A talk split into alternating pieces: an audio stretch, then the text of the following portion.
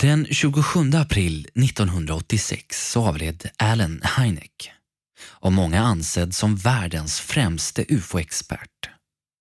Han hade hunnit bli 75 år gammal och dog av cancer i Scottsdale, Arizona. Kanske så kommer han av eftervärlden att minnas som ufo-forskningens Galilei. Ett epitet som han tilldelades av tidskriften Newsweek 1977. These are extraordinary times and we face an extraordinary challenge.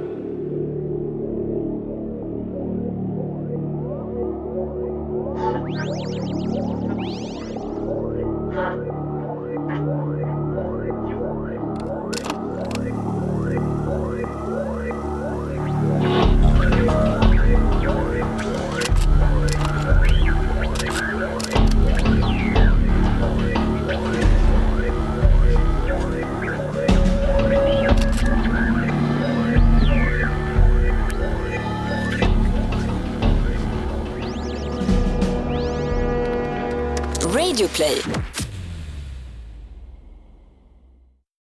Den 5 maj 1910, när han bara var fem dagar gammal, så lyftes han upp på taket till sina föräldrars hus för att få beskåda Halleys komet. En ödets nyck gjorde att han avled samma år som Halleys komet återkom 1986. Han föddes av tjeckoslovakiska föräldrar i Chicago 1910. Efter studier vid universitetet så tilldelades han en doktorgrad i astronomi 1935. Året därefter anställdes han vid Ohio-universitetet där han utnämndes till professor 1950. En minnesvärd dag 1948 när Heineck arbetade vid Ohio-universitetet så anlände tre flygvapenofficerare ifrån den närbelägna flygbasen Wright Airfield. De var klädda i full mundering och kallpratade en stund om väder och vind. Till slut så fick de dock fram sitt ärende. Vad tror ni om flygande tefat? frågade en av männen. Det är en jädrans massa strunt, dille, efterkrigsnerver, svarade Heineck. Uppenbarligen så var det precis det svar militärerna önskade. Och de frågade Heineck om han ville bli flygvapnets astronomiska konsult i ufo-frågor. Arbetet skulle inte bli särskilt betungande. En eller två gånger i månaden skulle han besöka flygbasen och gå igenom en dossier med rapporter. På den tiden så var han själv en fullkomlig skeptiker. Tefat var bara nonsens, ansåg han. Knappast kunde han ana att detta deltidsarbete sakta men säkert skulle leda till att han blev den främste förespråkaren för ufo-fenomenets realitet.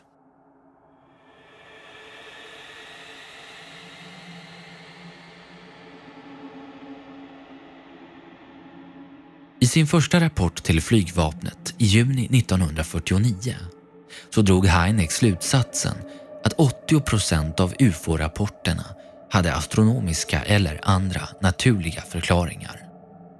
De övriga 20 procenten skulle säkert också kunna förklaras om det gjordes vidare och mera detaljerade undersökningar, skrev han.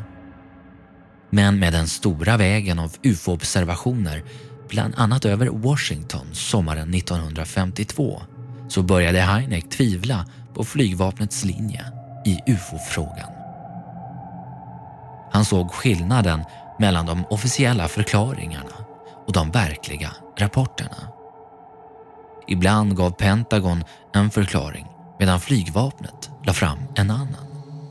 Och ofta så stod de i strid med varandra. Ibland så kunde den officiella förklaringen vara Venus trots att planeten överhuvudtaget inte befann sig över horisonten vid observationstillfället.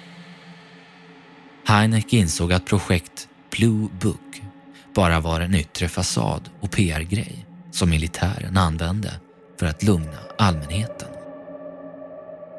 någon verklig vetenskaplig utvärdering av rapporterna gjordes aldrig av flygvapnet. En tid leddes arbetet av kapten Charles Harden, en mäklare som ägnade en stor del av sin tid på kontoret åt att läsa börsnoteringar. Lustigt nog så avskydde han också att flyga. Varje gång han skulle undersöka ett fall så tog han tåget till platsen. Och på grund av den höga kvaliteten på en del vittnen, piloter, trafikledare, astronomer och andra vetenskapsmän så övertygades Heineck sakta men säkert om att tefatet verkligen representerade ett okänt fenomen.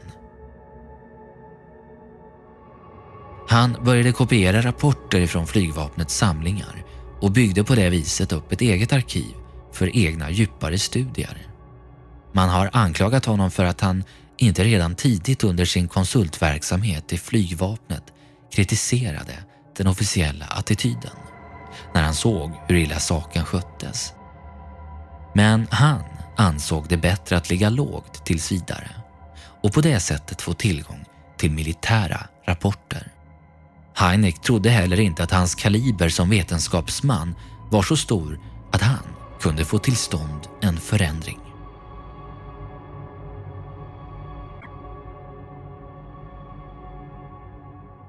Den stora vändpunkten för hans del kom 1966. Efter en serie uppseendeväckande ufo-observationer i Michigan samma år så kallade dåvarande kongressledamoten Gerald Ford till en så kallad hearing om ufo. Denna hearing ledde till Colorado-universitetets beryktade undersökning 1967 till 69. I ett öppet brev publicerat i tidskriften Science 21 oktober 1966 så förklarade Heineck att ufo-fenomenet inte kan avfärdas med en axelryckning och pläderade för en grundlig vetenskaplig undersökning. Colorado-universitetets undersökning av ufon under ledning av professor Edward Hugh Condon blev dock inte vad Heineck hoppats på. Någon opartisk vetenskaplig studie kunde den knappast kallas. Det visade sig bland annat genom ett internt memorandum skrivet av projektledaren Robert Lowe. Där sades på förhand att resultatet med säkerhet skulle komma att bli negativt. Kommittén arbetade också med en mycket begränsad frågeställning, nämligen om ufos representerade utomjordiska intelligenser. På det sättet så kunde man effektivt blanda bort korten i sakfrågan. I sin kritik över Condon-rapporten så skriver Heineck Problemet var och är huruvida ufo-rapporter från mer än 100 länder representerar något genuint nytt för vetenskapen oavsett förutfattade meningar. Till exempel E.T. utomjordisk intelligens som förklaringsgrund för rapporterna. Sedan mitten på 1960-talet så hade Heineck mer eller mindre i hemlighet samarbetat och utbytt data med vetenskapsmän som var intresserade av ufo-problematiken men som inte ville framträda utåt. Likt vetenskapsmän under medeltiden så arbetade de i form av ett osynligt kollegium, The Invisible College. Och det blev också titeln på en bok skriven av en av deltagarna i gruppen. Resultatet av sina egna ansträngningar på ufo-forskningens område presenterade Heineck i sin epokgörande bok The UFO Experience. Där visar han med all önskvärd tydlighet att ufo-fenomenet verkligen representerar ett för vetenskapen nytt fenomen som är värt vidare undersökning. Han presenterar också sin indelning av ufo-rapporterna i sex kategorier, vilken sedan blivit allmänt godtagen. Den sista kategorin, närobservationer av tredje slaget, det vill säga observationer av varelser, vilket av svensk massmedia döpts om till närkontakt av tredje graden, har blivit ett begrepp som kommit att fastna i det allmänna medvetandet. I samband med den stora ufo-vågen 1973 så grundade Heineck sitt center för ufo-studierna. Men först besökte han Vita huset för att diskutera sitt projekt med representanter för Nixon-administrationen. Heineck hänvisades till presidentens rådgivare Walt Rostow för vem han förklarade. Jag vill inte skapa en privat organisation som gör ett dubbelarbete. Om det är så att det redan pågår forskning ifrån regeringens sida. Jag vill inte ta på mig ännu en börda om inte är nödvändigt. Walt Rostow svarade kort. You don't need to know. Ni behöver inget veta. Med andra ord förklarade presidentens rådgivare att myndigheternas ufo-forskning inte angick Heineck.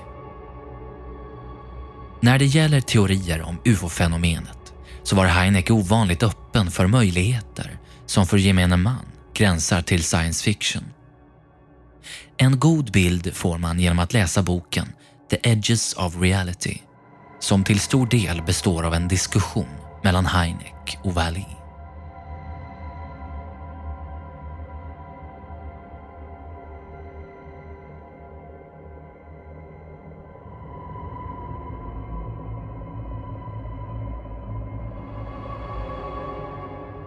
Fredagen den 29 oktober 1965 är ett datum som nog de flesta svenska ufologer av den äldre generationen minns. Vid 19-tiden på kvällen observerade människor över hela Sverige flera kraftigt lysande föremål som passerade landet ifrån söder till norr. Dagens Nyheters dåvarande chefsredaktör Olof Lagerkrans iakttog det mäktiga himlafenomenet ifrån Karlbergsvägen i Stockholm. Han beskrev det som ett mycket smalt, långsträckt cigarrliknande luftskepp. Då jag såg de fasta konturerna av ljusen som strömmade ut ifrån vad jag uppfattade som fönster så blev jag fullkomligt övertygad om att det rörde sig om ett ofantligt stort flygplan. De officiella förklaringarna var störtande satelliter eller meteorer. Men det är en tolkning som stämmer illa med andra observationer som gjordes samtidigt. Vid 19-tiden observerade också fru Ingrid Sjölund och hennes man ett cigarrformat föremål i Ösmo söder om Stockholm. Det tycktes vara en farkost och kom glidande på låg höjd över några kraftledningar. Det var silverfärgat med ett antal svagt rundade fönster på sidan. Samma dag så hade fru Rut Andersson under en meditationsstund fått ett mentalt meddelande att hon och hennes man skulle bege sig till Väggarö strax utanför Ösmo vid tiotiden på kvällen. Den inre rösten meddelade också att de skulle vara försiktiga eftersom det pågår en maktkamp på jorden. Rut och Erik anlände i bil till platsen i Väggarö vid halv tio-tiden på kvällen.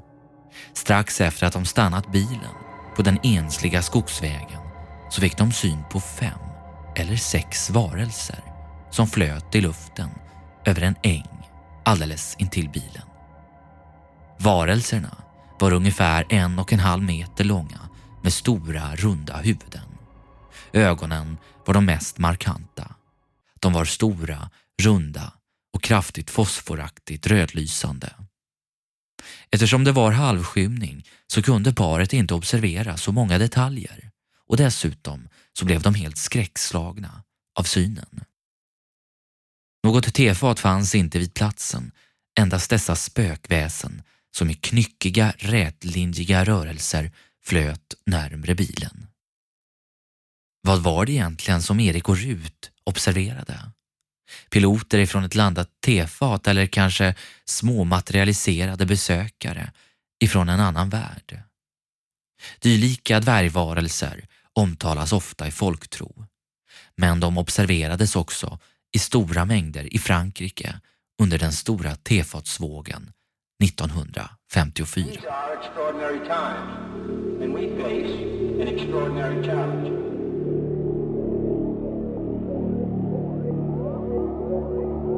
you.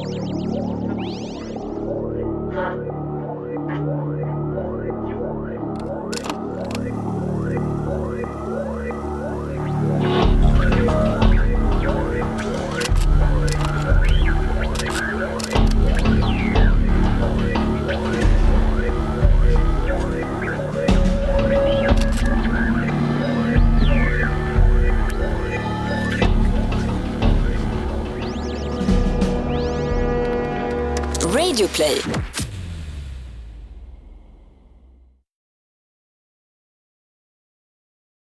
Ny säsong av Robinson på TV4 Play. Hetta, storm, hunger. Det har hela tiden varit en kamp. Nu är det blod och tårar. Fan händer just nu. Det. är Detta är inte okej. Robinson 2024, nu fucking kör vi! Streama söndag på TV4 Play.